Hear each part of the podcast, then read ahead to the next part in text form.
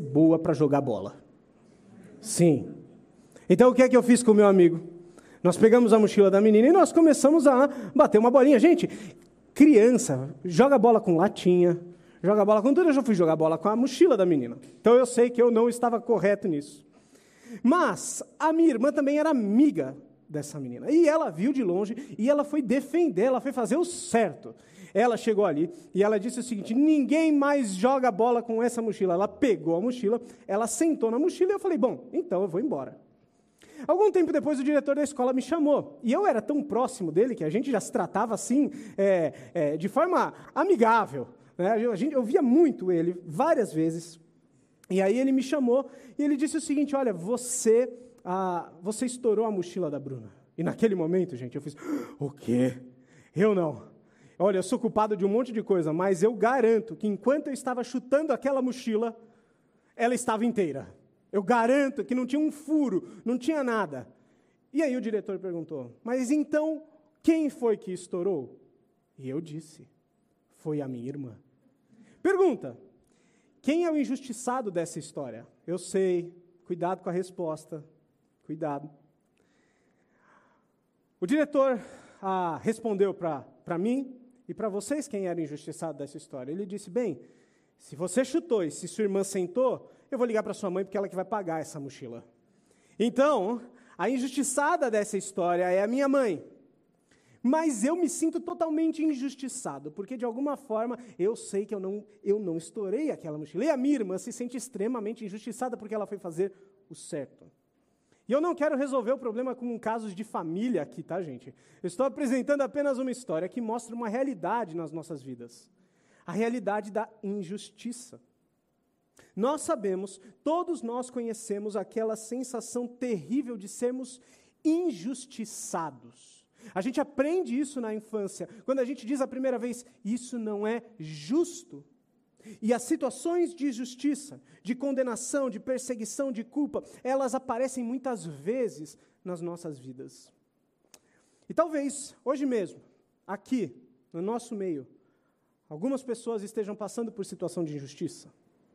Por exemplo, é possível que no seu trabalho, pessoas menos capazes, pessoas que não amam a Deus, pessoas que fazem aquilo que é incorreto, estejam recebendo ou sendo recompensadas com bônus, cargos, promoções, oportunidades, enquanto você, que é pontual, que entrega excelentes resultados e que ama a Deus, continua sem recebê-las. Ou então, talvez a sua vida relacional esteja sendo impactada pela injustiça. Talvez numa questão de marido e mulher, pai e mãe, filho e filha, você esteja sendo injustiçado, mesmo tendo bom, mostrado bondade para as pessoas. Ou talvez você ainda tem algum amigo que se virou contra você por causa de um mal entendido sobre algo que você fez e que você teve a melhor das intenções. Você já foi injustiçado, e a verdade é que nós sofreremos com a injustiça. Nós seremos injustiçados, essa é uma verdade. E outra verdade é que a injustiça, ela expõe o nosso coração. Porque mesmo quando nós somos injustiçados e, portanto, nada de nós, nada que nós fizemos foi incorreto, as nossas reações do coração podem ser reações pecaminosas. Por exemplo, se você é injustiçado, talvez você seja tentado a responder, responder com a vingança. A vingança é uma das principais reações do nosso coração quando nós lidamos com a injustiça. É aquela de, aquele desejo de fazer uma vontade própria com suas mãos. A gente fica pensando, a gente fica lembrando, imaginando o momento em que nós vamos encontrar com aquele infeliz que me injustiçou. E a gente fica pensando nos diálogos. Vocês já fizeram isso? O que eu vou dizer para aquela pessoa para mostrar a injustiça dela, para mostrar onde ela está errada. E com isso, rompantes de ira, fofocas, planos de devolver a maldade com maldade brotam do nosso coração.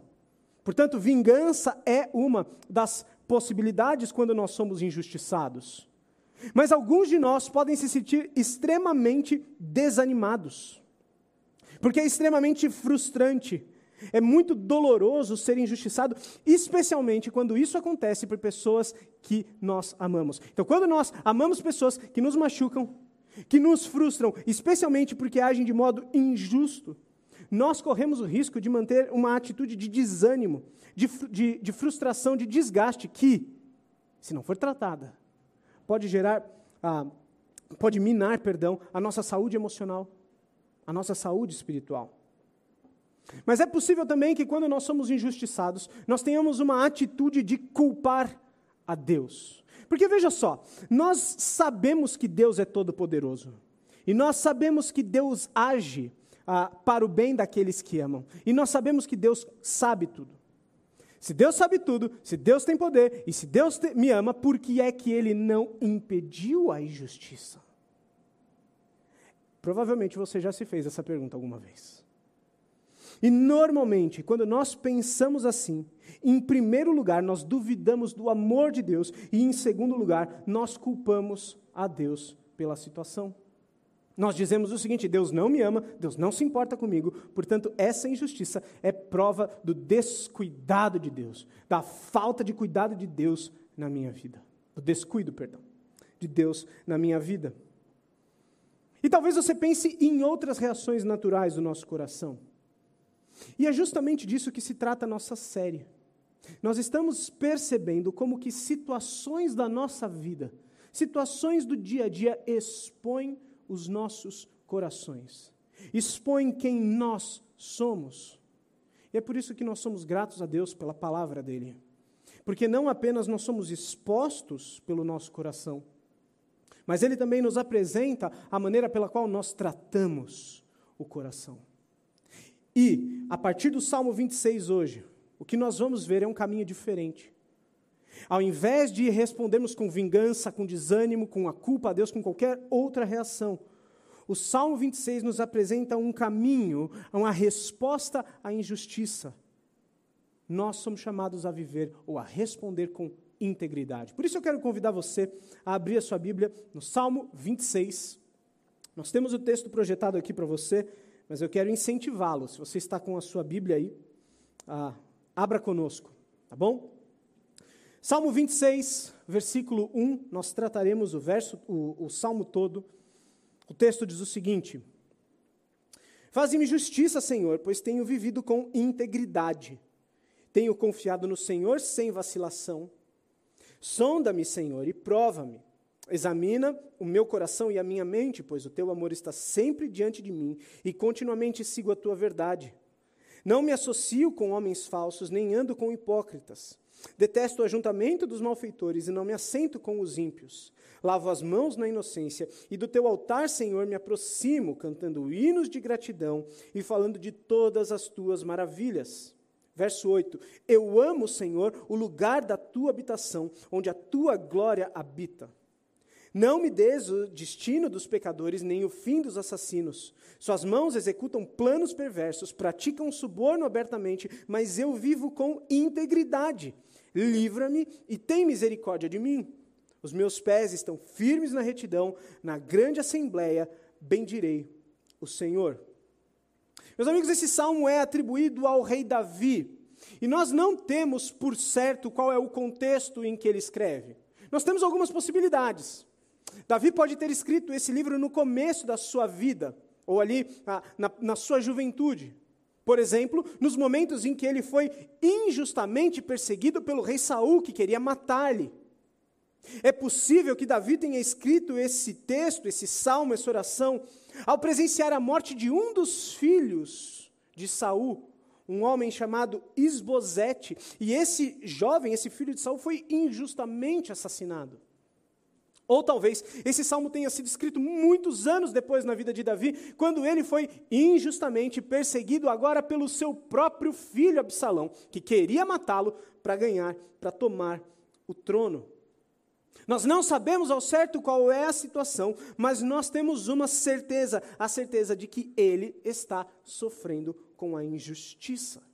E diferente do nosso coração, que responde com essas, ah, com essas tendências desagradáveis, pecaminosas, Davi diz em primeiro lugar que integridade é a resposta para a injustiça. Veja o versículo 1.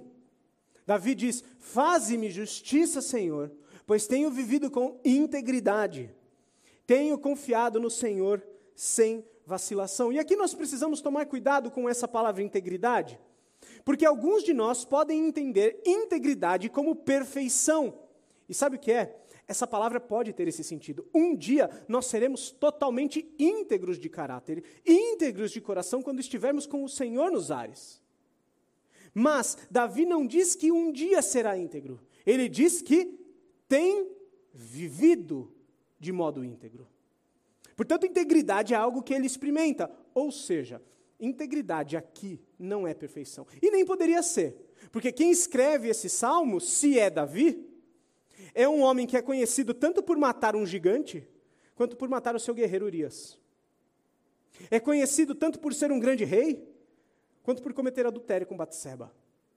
Nós temos nos mesmos salmos, no mesmo livro em que temos o Salmo 26, o Salmo 32 e o Salmo 51, em que Davi está proclamando ali, está confessando, está lamentando os seus pecados. Portanto, integridade aqui não tem a ver com perfeição. O que Davi chama de integridade é uma sinceridade diante de Deus, é uma inocência das acusações que ele estava sofrendo. Tanto assim, perceba, que no versículo 1 ele alia a integridade à confiança no Senhor.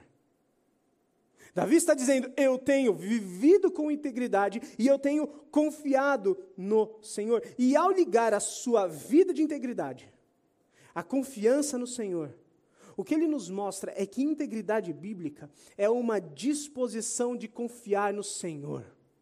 É uma disposição de fazer o que é correto sem se desviar para qualquer lado, é fazer o que é certo, porque Deus disse que é certo, apesar de todas as outras pessoas e o seu coração dizerem que é errado.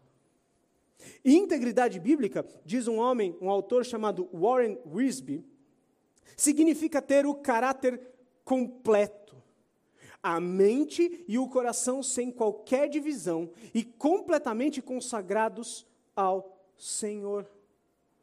Portanto, integridade nada tem a ver com perfeição nessa passagem. O que ele diz sobre a sua vida de integridade é uma vida de disposição, de confiar em Deus, de entregar a sua, a sua vida a Deus e, portanto, o seu desejo, mente e coração é viver com o Senhor, é viver para o Senhor, é obedecer ao Senhor. E, inclusive, isso é mostrado quando ele se lamenta pelos seus pecados em outros salmos. Agora, é interessante que, ah, quando nós pensamos em Davi, nós pensamos em alguém especial. E, de fato, é um personagem bíblico que nos chama a atenção. Mas nós precisamos nos lembrar que Davi é tão pecador quanto nós. E talvez alguém diga: bom, mas Davi é extremamente orgulhoso de dizer isso. Onde já se viu um crente dizer que tem vivido com integridade, que tem confiado no Senhor? Este homem é um petulante. Este homem é arrogante. Só que quando nós abrimos as nossas Bíblias em 1 Reis capítulo 9, versículo 4, o próprio Deus decide falar com um dos filhos de Davi, Salomão. E sabe o que ele diz?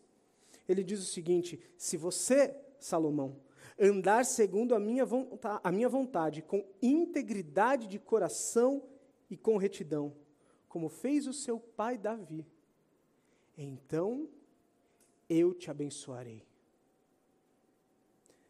Quando nós abrimos a Bíblia, nós descobrimos que o que Davi está dizendo sobre a sua integridade é respaldado pelas palavras do próprio Deus. Deus também diz que, como estilo de vida, Davi viveu uma vida de integridade. Isso é extremamente antinatural a nós. Esse é o grande problema. O que nos desafia ao lermos um versículo como esse é porque nós não temos a tendência de responder assim. Quando nós somos injustiçados, qual é a nossa tendência? Gente, nós vamos mostrar para o mundo que nós estamos certos. E nós faremos o que tivermos que fazer para isso. Nós é, machucaremos pessoas, nós revelaremos verdades que talvez não devessem ser reveladas por nós, nós ah, maquinaremos o mal, Nós colocaremos pessoas contra pessoas, por quê? Porque a nossa tendência de coração não é a integridade. Gente, integridade não é algo que a gente só melhora um pouquinho para ter. Integridade é algo que a gente não é naturalmente, nem Davi. Integridade não é algo que nós temos, não é algo natural. A nossa tendência é a vingança, é culpar a Deus. A nossa tendência é o desânimo, é a frustração. Agora, mais adiante, nós falaremos de como nós podemos ser tornados íntegros. Mas antes disso, é necessário que nós possamos entender qual é a vontade de Deus para nós em meio à injustiça: é a integridade. É uma resposta com o caráter completo. É uma resposta de disposição de coração, de mente e alma, em que nós vamos nos entregar ao Senhor, confiar nele, para que ele nos capacite para a obediência. E isso é muito mais difícil. Eu imagino que vocês estejam comigo quando eu digo que isso é muito mais difícil. Agora, é interessante nós olharmos para o Salmo 26 e a continuação dele. Porque Davi, ao orar ao Senhor, Davi não apenas nos mostra que integridade é a resposta à injustiça.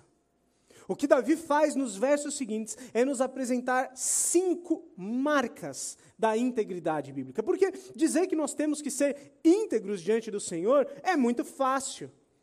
Tão petulante quanto Davi poderia ser dizendo que ele é íntegro, seria eu subir aqui e dizer, gente, sejamos íntegros, ok? Façam isso, façam aquilo, mas é o próprio Senhor, por meio do Salmo 26, que nos mostra com o que se parece a integridade. Então, as marcas que nós veremos a partir de agora, em segundo lugar, nos apresentam maneiras de você se avaliar de você avaliar a sua vida em meio à injustiça para dizer: será que há algo é, relacionado à integridade do caráter cristão que precisa ser desenvolvido, maturado na minha vida?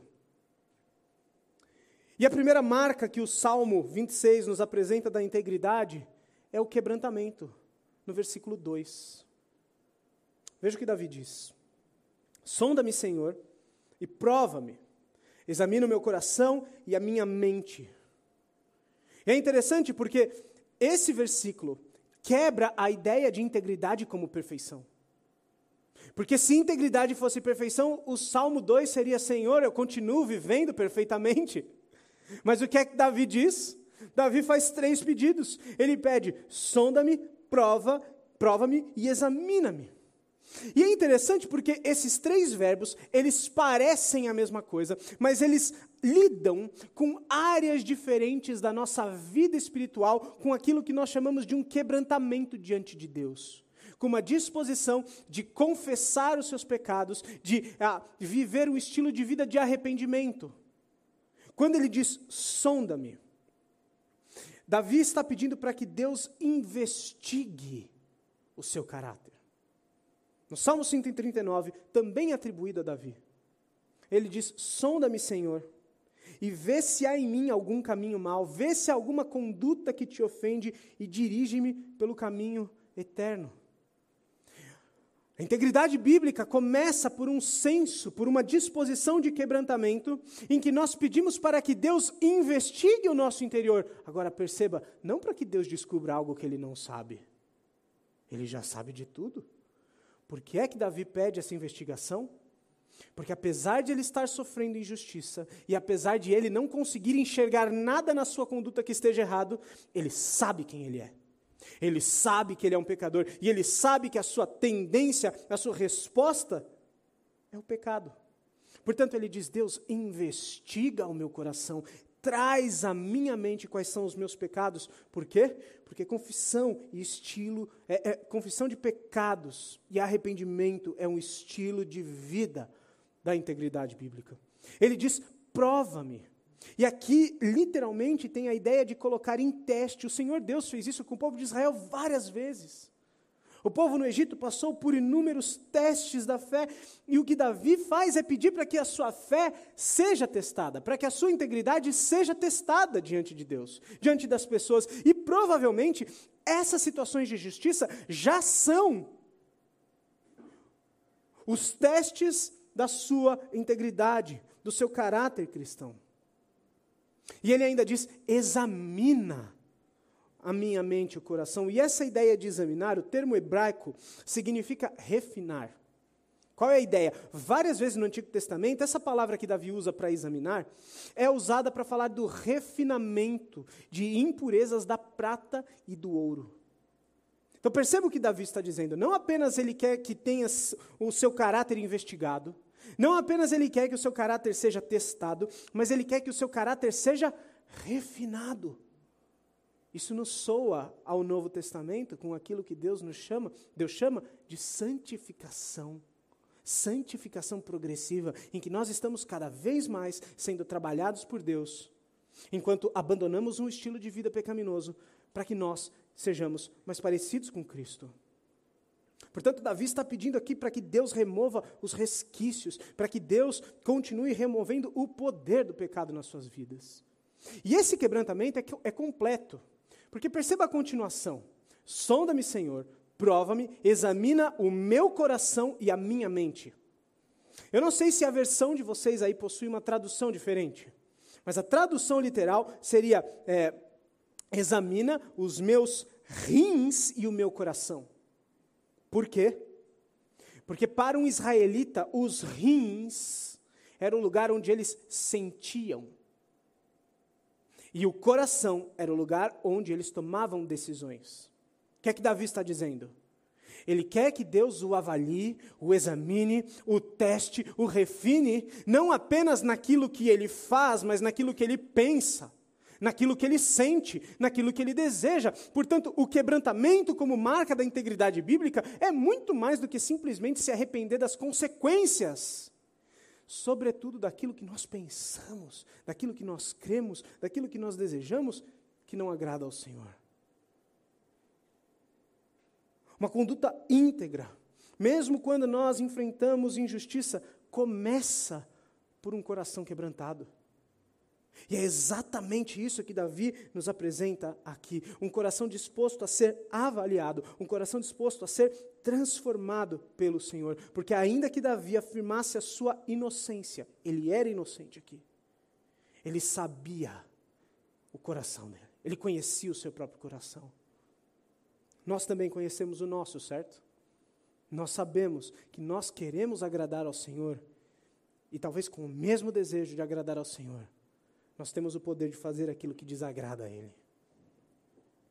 Agora, o quebrantamento é uma primeira marca que conduz à segunda marca da integridade apresentada pelo salmista no versículo 3, que é a obediência. Leia comigo o versículo 3. Pois o teu amor está sempre diante de mim e continuamente sigo a tua verdade. Nossa tendência, mais uma vez, é fugirmos de Deus, é duvidarmos de Deus, é culparmos a Deus. Mas ao invés de duvidar, o que o salmista fez aqui é olhar para tudo o que estava acontecendo na sua vida, inclusive a injustiça, pelos olhos, pela lente da bondade, do amor e da palavra de Deus.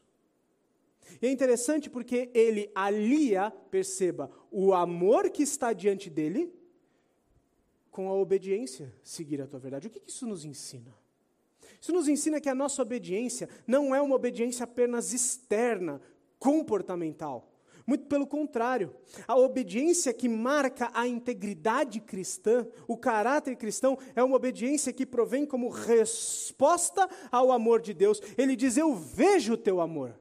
Ele está diante de mim, e diante desse amor, qual é a minha resposta? Amá-lo com a minha obediência. 1 João capítulo 4, verso 9 e 10. O apóstolo fala justamente sobre o amor de Deus que está diante de nós. Ele diz que Deus manifestou o seu amor entre nós, ele enviou o seu Filho unigênito ao mundo para que pudéssemos viver por meio dele, e nisto consiste o amor, não em que nós tenhamos amado a Deus, mas em que ele nos amou e enviou seu Filho como propiciação pelos nossos pecados. 1 João capítulo 4 nos mostra o amor de Deus diante de nós. É tão difícil a gente às vezes se identificar com Davi, porque Davi está dizendo que o amor de Deus está na sua frente. Minha gente, o amor de Deus está na nossa frente toda vez que nós olhamos para a cruz de Cristo. É claro que nós temos outras demonstrações do amor de Deus nas nossas vidas, não é certo? Nós temos a nossa família, o sustento, a saúde. Nós temos grandes presentes e bênçãos de Deus nas nossas vidas, mas a prova de amor, a maior prova de amor de Deus por você já está dada, escancarada em Cristo crucificado no nosso lugar. E quando nós nos deparamos com esse amor, com esse amor perfeito, com esse amor escancarado e com esse amor imerecido, qual é a nossa resposta, gente? É de amor. Agora, como é que nós podemos amar a Deus? O próprio Senhor Jesus responde. Ele diz: Aquele que tem os meus mandamentos e os guarda, os obedece, esse é o que me ama. Portanto, eis a lógica do Salmo 3, do Salmo 26, versículo 3.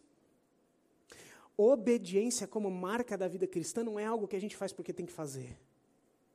Não é algo que a gente faz é, só do lado externo. Não é algo que a gente faz para que as pessoas percebam. A obediência como marca do caráter cristão provém de uma resposta de amor em face ao amor de Deus. E quando isso acontece, nós então temos não apenas a, a capacidade de obedecer a Deus, nós temos o prazer, nós temos o desejo, nós temos a vontade de obedecer a Deus. Portanto, se você prova do amor de Deus, se você confia do amor de Deus, então não há como duvidar do caráter dele. Não há como culpar ao Senhor pela injustiça, por quê? Porque ele sabe o que ele está fazendo comigo, ele já provou o seu amor, ele não pode deixar de me amar. Então, essa injustiça que está acontecendo na minha vida, bem, ela tem um propósito. Mas seja o que for, Cristo já morreu por mim, Deus continua me amando, portanto, eu não vou me desviar. Isso é integridade. Eu não vou nem para a direita, nem para a esquerda, mas mente e coração estão dispostos a confiar e obedecer. Uma obediência pautada, fundamentada no amor de Deus. E assim, a obediência não só é uma necessidade, é um prazer, é um desejo, isso diz o salmista. Mas ele continua. Nos versos 4 e 5, ele fala da necessidade de fugirmos das más companhias. Leia comigo versos 4 e 5. Não me associo com homens falsos, nem ando com hipócritas. Detesto o ajuntamento dos malfeitores e não me assento com os ímpios. Perceba que o salmista aqui traz vários verbos daquilo que ele não faz. Ele não se associa com os falsos, ele não anda com os hipócritas, ele detesta o ajuntamento dos malfeitores ele não se assenta com os ímpios.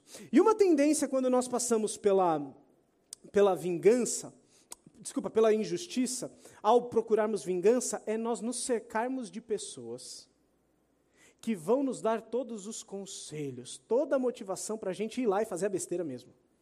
Já aconteceu isso com você alguma vez? Gente, é, é, é, interessante porque nós costumamos fazer isso, é recorrente que nós recebamos conselhos que nós recebamos dicas que nos incentivam a resposta à altura. Já pensaram dessa forma? Eu já. Nós pensamos assim. Eu preciso responder à altura. E nós nos cercamos de pessoas, não aquelas que vão dizer, cara, isso é pecado. Cara, isso não é obediência a Deus. A gente se cerca de que tipo de gente? Vai lá, mano. Faz isso mesmo. Olha, quando aconteceu isso comigo, eu fiz assim, talvez dê certo com você. E nós nos cercamos de pessoas que nos incentivam à maldade. E é por isso que o salmista foge das más, das más companhias e das pessoas que lhes concedem conselhos ruins. É por isso que talvez o ditado dize-me com quem andas, e te direi quem és, soe bastante bíblico. Porque não é apenas aqui que nós vemos isso. No Salmo 1, o salmista diz a mesma coisa. Em 1 Coríntios capítulo 15, versículo 33, Paulo diz que as más conversações corrompem os bons costumes. Portanto, há em nós uma necessidade grande de pertencimento. E essa necessidade de pertencimento, quando nós a saciamos com pessoas que não amam ao Senhor, os hipócritas, os falsos, os malfeitores, os ímpios, como ele diz, nos levarão, nos incentivarão a prática da maldade. Portanto, é importante nós entendermos aqui que fugir das más companhias não é questão de preferência social. Fugir das más companhias é muito mais. Fugir das más companhias é uma questão de alinhamento espiritual com Deus.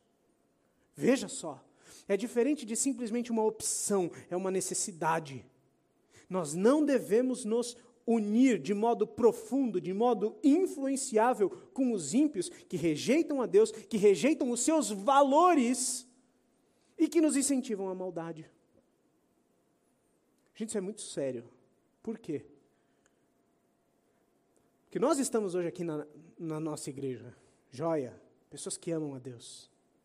Mas quando a gente sai daqui, a gente chega nos nossos trabalhos, a gente chega, às vezes, nas nossas casas, nós lidamos com essas pessoas. Nossa, mas como assim você está chamando meu chefe de ímpio? Gente, o que é o ímpio? O que é o malfeitor? O que é o falso? O que é o hipócrita? É aquela pessoa que não ama o Senhor, que não foi nascida, regenerada de novo em Cristo. Portanto, com muito cuidado, nós olhamos para esse texto e nós entendemos o seguinte: nós não devemos nos associar com essas pessoas. Então quer dizer que eu não posso ter relacionamento com elas? Negativo. O próprio Senhor Jesus disse que o nosso papel como igreja é irmos e pregarmos o Evangelho, fazermos discípulos, mas então qual é a nossa intenção com o ímpio? Não é sermos influenciados, não é colhermos conselhos, é pregarmos o Evangelho para que essas pessoas tenham seus corações transformados. O que acontece é que ao invés de influenciar, nós somos influenciados. E é por isso que Davi, ele diz: Eu não me associo com essas pessoas. Eu não sou aconselhado por elas. Elas não têm o poder de me influenciar. Ok? Mais uma marca bíblica, versos 6 e 7, é um espírito, é um estado de gratidão diante de Deus. Veja o que o texto diz: Lavo as mãos na inocência, e do teu altar, Senhor, me aproximo cantando hinos de gratidão e falando de todas as tuas maravilhas. Versículo 6 se parece, de certa forma, com o versículo 1, porque ele diz que ele lava as mãos na inocência. E aqui Davi está utilizando uma figura muito comum aos seus leitores. Porque ali no tabernáculo, onde Davi se encontrava, onde o povo de Deus se encontrava para adorar a Deus, para glorificar a Deus, havia uma bacia, um altar, onde os sacerdotes precisavam lavar as suas mãos para que ficassem cerimonialmente puros e assim pudessem realizar os sacrifícios, pudessem realizar os seus rituais ali, sem que fossem fulminados por Deus. Isso é verdade. E Davi diz, Davi pega essa essa essa realidade do contexto cerimonial dos israelitas e ele aplica para a sua vida. Ele diz: Eu estou lavado, eu sou inocente. E o que ele faz ao dizer isso? É aliar a sua inocência à gratidão a Deus. Ou seja, a sua inocência não, a sua inocência não é porque ele é bom. É porque ele sabe que Deus está agindo na sua vida e é por isso que ele diz: eu me aproximo do teu altar, cantando hinos de gratidão. Eu me aproximo do teu altar, louvando ao Senhor. E, gente, é outra marca antinatural a nós. Quem é que levanta a mão para o céu e diz: Obrigado por essa injustiça, meu Deus? Isso não é natural a nós. Mas é isso que Davi está dizendo, porque a integridade bíblica ela é tão radical radical. Ela é tão diferente que Davi é capaz de proclamar palavras de louvor e ação de graças justamente enquanto ele está sendo injustiçado. E mais uma vez, enquanto nós estamos lendo os Salmos, nós precisamos correr para o Novo Testamento. Porque em 1 Tessalonicenses capítulo 5, versículo 18, Paulo diz: "Em tudo dai graças, é super gostoso dar graças a Deus pelas bênçãos que Ele tem nos dado. Somos capazes de agradecer a Deus pela injustiça que Ele tem permitido nas nossas vidas? Davi tem essa mentalidade, Davi tem esse espírito, um desejo de agradecer a Deus. Isso é uma marca da integridade bíblica, mas não para por aqui. Davi, ainda no versículo 8, traz uma quinta marca, a adoração. Veja o que o texto bíblico diz: Eu amo, Senhor, o lugar da tua habitação, onde a tua glória habita. Salmo 26, obviamente, é seguido pelo Salmo 27. Fica aí a, a novidade para vocês. E no Salmo 27, Davi diz a mesma coisa.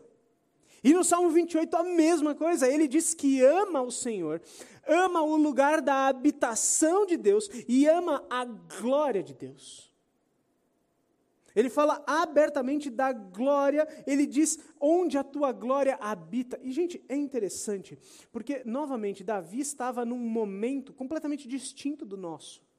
O povo de Israel ainda não tinha sequer um templo ali.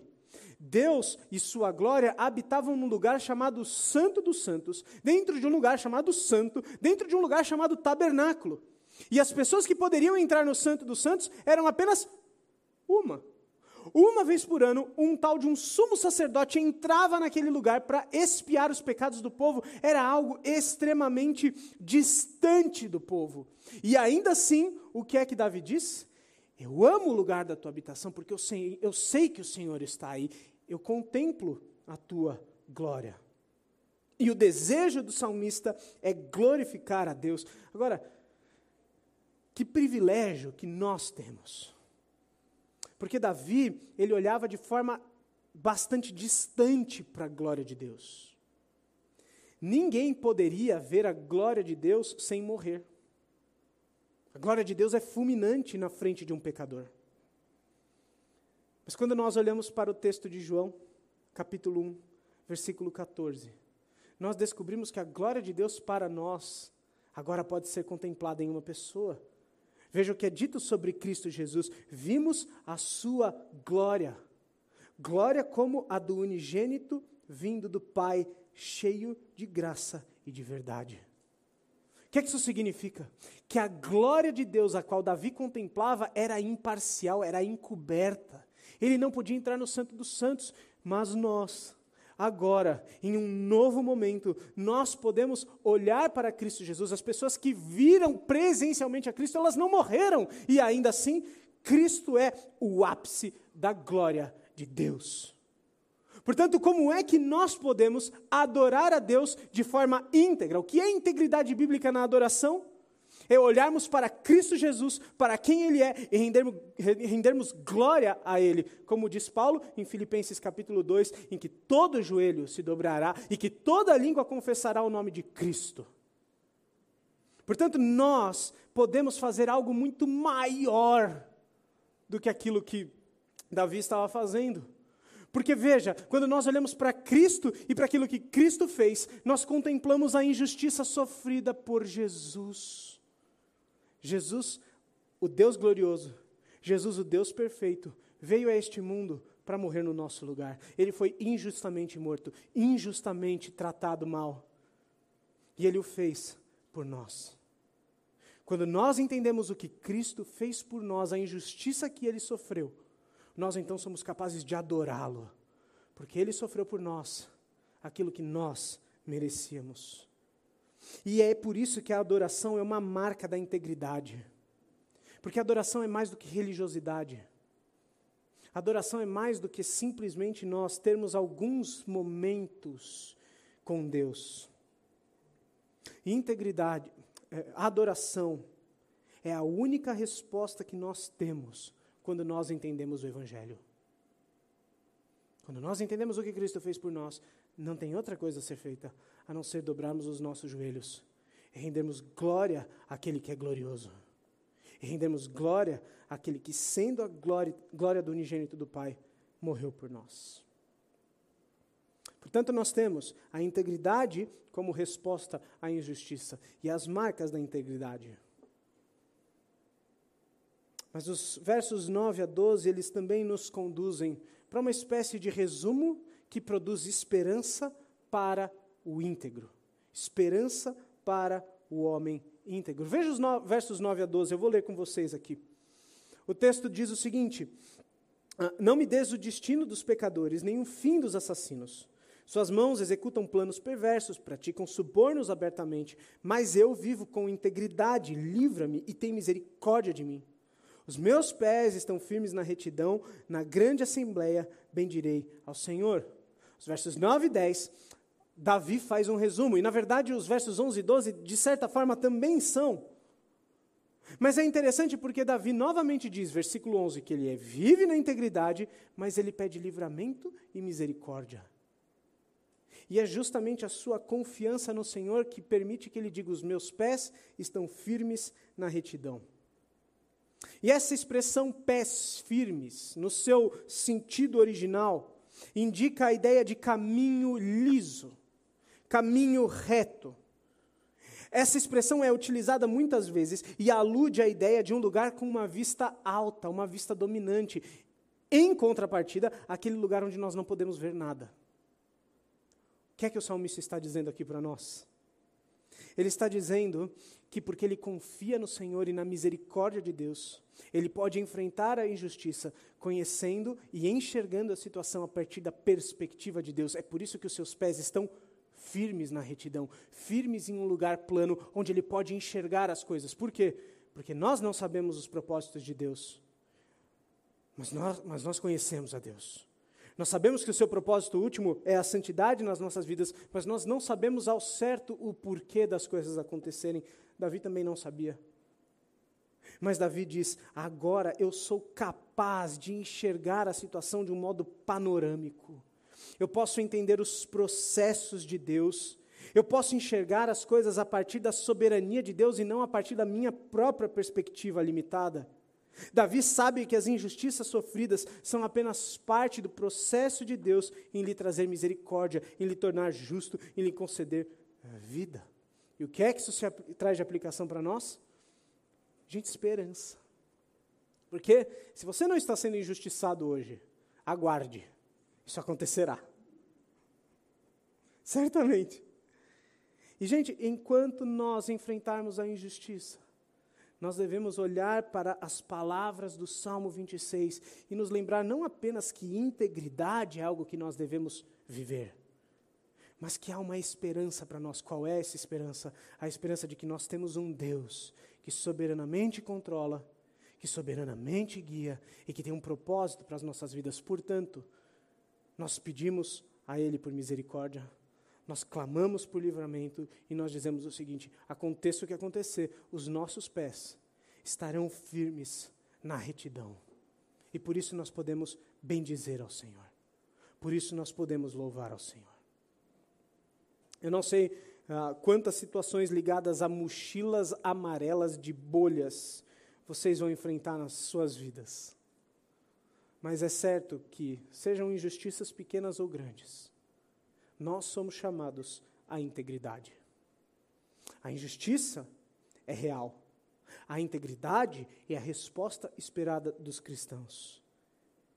E nós devemos lutar contra a tendência do nosso coração de responder de modo desagradável a Deus. Agora, para nós encerrarmos aqui, como a gente faz isso? Porque é muito fácil lermos o texto eu dizer para vocês, então, gente, Deus abençoe, um excelente almoço, vai, não peques mais. Mas nós precisamos saber como Deus desenvolve isso nas nossas vidas. E perceba, eu estou dizendo que é Deus quem desenvolve integridade. Por quê? Porque eu volto a dizer, integridade não é quem a gente é. Integridade não diz respeito ao nosso caráter. Nós somos perdidos, pecadores. Como é que nós podemos então ter integridade desenvolvida em nós? Salmo 26 não nos diz claramente, mas existem duas expressões, dois pedidos utilizados por Davi que nos levam para o Novo Testamento. No versículo 1, ele diz: Faze-me justiça. Faze-me justiça. Agora, pense comigo. Esse pedido parece sensato, mas ele é muito perigoso. Por quê? Porque quando nós pedimos justiça a Deus, nós estamos pedindo justiça a um Deus que é justo, a um Deus que é justiça, e a um Deus que pratica a justiça. Pergunta: o que é que Deus deve fazer com o pecado e com o pecador? de forma justa, ele deve punir. De forma justa, ele deve condenar. Portanto, o que, que Davi tem na cabeça de pedir que Deus faça justiça a ele, um pecador? Ainda que ele fosse inocente ali, gente, Davi não era inocente de nada. Davi era pecador como a gente. E é interessante porque, por um lado, ele pede justiça, mas no versículo 11, pode passar, por favor, no versículo 11, agora pode voltar. Ah, no versículo 11, nós temos aqui ah, Davi pedindo por misericórdia. Como é que alguém que é justo pede por misericórdia? Se eu sou justo, por que, que eu preciso de misericórdia? Misericórdia não é para quem é justo, gente. Misericórdia é para quem, é, é quem é culpado, é para quem é condenado, é para quem precisa de ajuda. Então, Davi faz um pedido de justiça e um pedido de misericórdia. E esses dois pedidos aqui, eles nos levam para a confiança de Davi em algo que no Novo Testamento é manifestado para nós. Ao pedir justiça e misericórdia, Davi está clamando com fé pela obra de redenção que Deus oferece, pela obra de salvação que Deus oferece. Porque perceba, no Antigo Testamento era impossível saber como a salvação se daria. Só era possível crer no quê? Que Deus enviaria um redentor. E esse redentor traria justiça, graça e misericórdia. Portanto, o que Davi está fazendo aqui é algo que o Novo Testamento nos apresenta como o Evangelho, como a obra de redenção e salvação. E é justamente isso que o Evangelho nos mostra, o Novo Testamento nos mostra, quando ele diz que a graça de Deus é capaz de nos, nos fazer sermos justificados. Pela graça de Deus, nós somos justificados. Pode passar, por favor, obrigado. O texto diz em 1 Pedro capítulo 3, versículo 18, leia comigo. Pois também Cristo sofreu pelos pecados ah, uma vez por todas, o justo pelos injustos, para conduzir-nos a Deus. Ele foi morto no corpo, mas vivificado no espírito. O que é que Davi estava pedindo ao pedir justiça? Se ele era um pecador, e justiça para pecador é morte. Davi talvez não soubesse de tudo o que fosse acontecer, mas Davi estava aludindo para a justiça que nos é dada. Nós, como Davi, não somos justos. Nós, como Davi, se pedirmos justiça a Deus pelas nossas próprias obras, nós seremos fulminados. Mas nós não somos. Por quê? Por causa de Cristo, aquele que veio e morreu no nosso lugar. Portanto, ao pedir faze-me justiça, o Evangelho nos diz que nós somos justificados. E o que é ser tornado justo? Ser justificado é um termo legal. É algo que acontece quando nós cremos em Cristo. Quando nós cremos em Cristo Jesus, há uma dupla transferência, em que os nossos pecados, ou a culpa dos nossos pecados, é imputada em Cristo Jesus. E Ele morre no nosso lugar. Mas a justiça de um homem, Deus, que viveu perfeitamente, ela é imputada a nós. Cristo transfere o seu histórico de justo. Aquele que nunca pecou, aquele que foi injustiçado e não pecou, ele então transfere o seu histórico para nós, de tal modo que, pela fé, nós somos justos ou justificados. Isso significa que nós cristãos, para sermos íntegros, nós primeiro precisamos nascer de novo. Para desfrutarmos de integridade, primeiro nós precisamos ser tornados justos. E é isso que Cristo faz. Quando nós cremos em Jesus, os nossos pecados são colocados nos ombros dele e a sua justiça é transferida para nós. Esse é o nosso status. Por isso que o Novo Testamento nos chama de santos ou de justos. Por quê? Não porque nós estamos completamente livres do pecado, mas porque essa é a nossa realidade, essa é a nossa posição, essa é a nossa identidade. Nós somos justos ou justificados diante de Deus. Compreender isso aqui é fundamental, porque ninguém se torna íntegro melhorando. Porque não dá para melhorar o que já é totalmente ruim. Nós nos tornamos íntegros quando Deus nos torna justos em Cristo pela fé. E aí sim, uma vez vivendo uma nova vida, uma vez justificados, uma vez nova criatura, a mesma graça de Deus que nos justifica é a graça de Deus que também nos capacita à integridade. Veja o que Tito, o Paulo diz em Tito capítulo 2, versos 11 e 12. Ele diz: A graça de Deus se manifestou Salvador a todos os homens. Ela nos ensina a renunciar à impiedade, às paixões mundanas e a viver de maneira sensata, justa e piedosa nesta presente era. O que é que a graça de Deus faz? Verso 11, ela se manifestou salvadora. Quando cremos em Cristo, somos tornados justos. E essa graça, ela nos ensina a vivermos de modo íntegro. É a graça de Deus que nos ensina a abandonarmos as paixões mundanas e a impiedade. Lembram-se da ideia de fugir das, das más companhias? De fugirmos daquilo que nos, nos conduz à maldade? Lembram-se do quebrantamento? e do arrependimento de pecados, é a graça de Deus que nos impele a isso. Da mesma forma como é a graça de Deus que nos capacita a vivermos de modo íntegro completamente. Nós vivemos de maneira sensata, uma, uma retidão moral no que diz respeito ao nosso, ao nosso, aos nossos pensamentos e às nossas motivações. Nós somos transformados. Nós vivemos de maneira justa, relacionalmente. Nós não mais respondemos com vingança, mas aprendemos a responder à vingança com o bem. Somos capacitados a isso. Somos chamados a uma vida piedosa, uma vida de adoração e referência a Deus, reverência a Deus, tendo prazer em obedecê-lo e glorificá-lo. Portanto, gente, e eu encerro aqui. Nós passaremos por injustiças. Nós enfrentaremos elas. E talvez você esteja enfrentando ela agora. Deus nos chama a responder de modo íntegro, a não nos desviarmos, a vivermos a marca da integridade bíblica nas nossas vidas, mas não por conta própria, confiando e dependendo do poder dele que age em nós e que nos torna, nos faz íntegros em Cristo Jesus. E, gente, essa é uma esperança tremenda, porque na nossa parte, na nossa mão, só caos. Mas nas mãos de Deus, até a injustiça é usada por Ele para desenvolver o nosso caráter. E essa é a minha esperança, esse é o meu desejo para cada um de nós. Porque sairemos daqui da igreja onde parece que tem menos injustiça.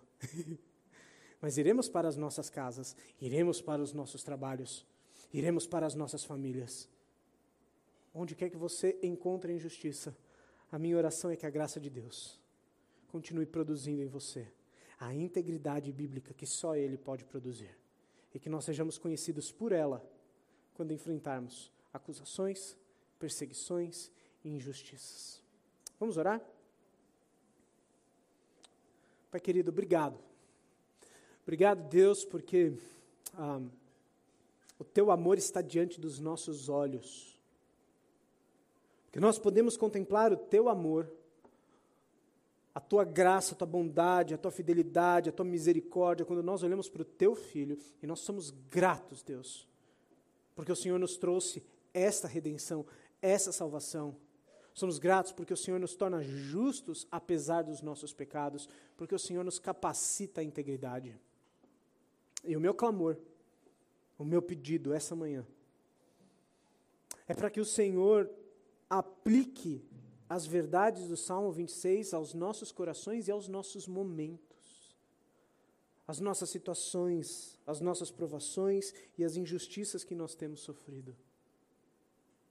Portanto, Pai, eu peço que o Senhor traga à nossa mente, a nossa realidade, a nossa identidade, o nosso status de justos, de justificados pela fé em Cristo, e que o Senhor, pela tua graça, nos transforme nos renove, produz em nós tanto o quebrantamento quanto a obediência, produz em nós um desejo de te louvarmos e de te glorificarmos por quem o Senhor é. Nos torna íntegros, Deus, pelo teu poder, apesar de nós. E é com essa confiança que nós oramos no nome de Jesus, o nosso Salvador, o justo